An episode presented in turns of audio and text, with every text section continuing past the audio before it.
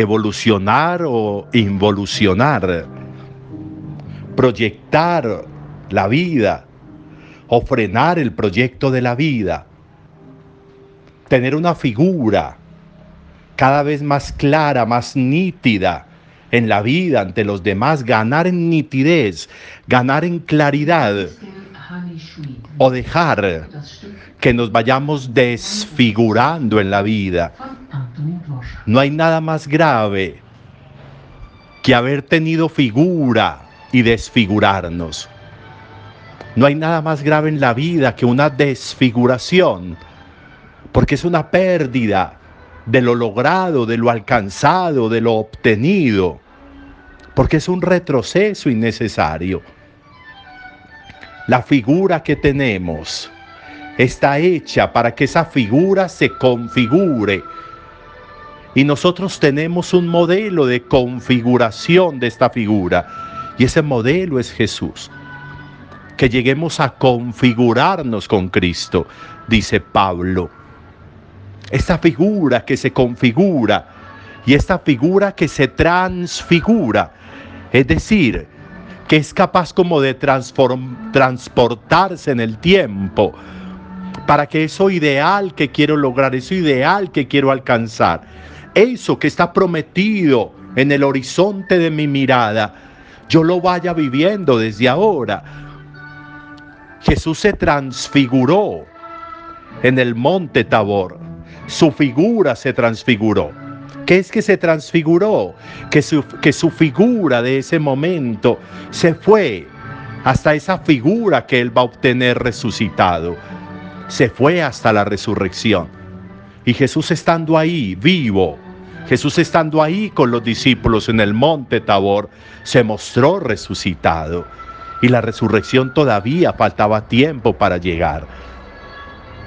Proyectarnos en el tiempo, proyectarnos en la vida, ser capaces de composiciones de lugar, es decir, ser capaces de asumir hoy eso que yo quiero proyectar con mi vida, irlo logrando desde ahora, ir adoptando tonos, posturas, posiciones de eso que yo quiero lograr, de eso como me veo el día de mañana, de eso que se proyecta en mi vida. No dejar que se desfigure mi existencia. No dejar que se desfigure mi vida. ¿Y cómo se puede desfigurar muchas veces mi vida?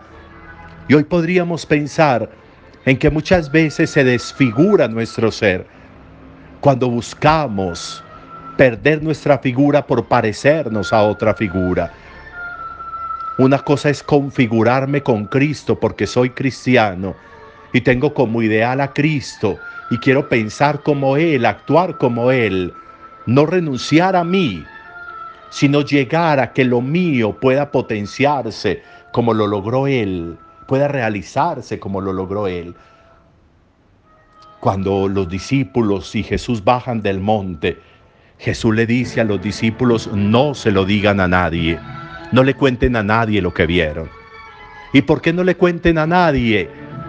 Porque nadie les va a creer. Nadie va a creerle lo que ustedes le digan. Porque lo que ustedes vieron allá lo vieron ustedes con sus ojos. Nadie lo va a ver con otros ojos.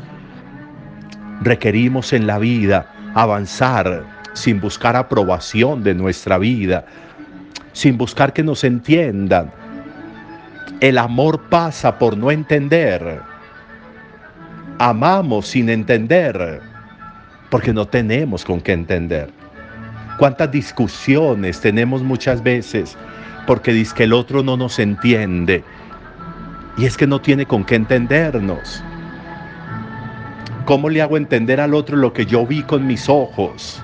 Que es distinto a lo que él ve con los ojos de él.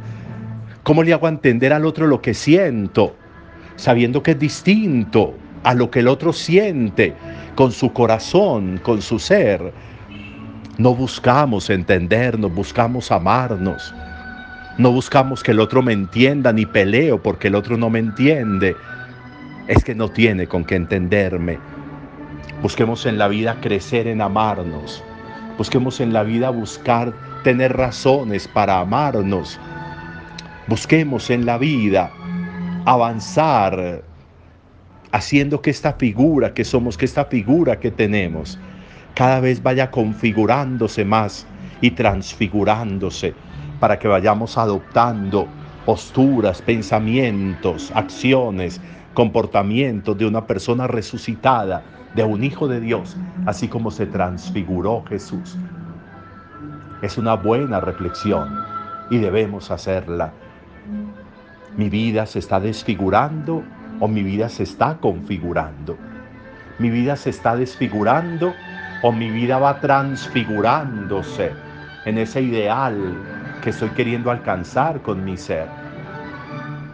Pidámosle a mi Dios que nos ayude a entender esto y que seamos capaces de asumir posturas importantes en un proceso de configurarnos y de conservar nuestra figura y nunca desfigurarnos porque perdemos el camino de la transfiguración. Buen domingo para todos. Ahora, si Dios quiere, al mediodía celebramos la Eucaristía del domingo.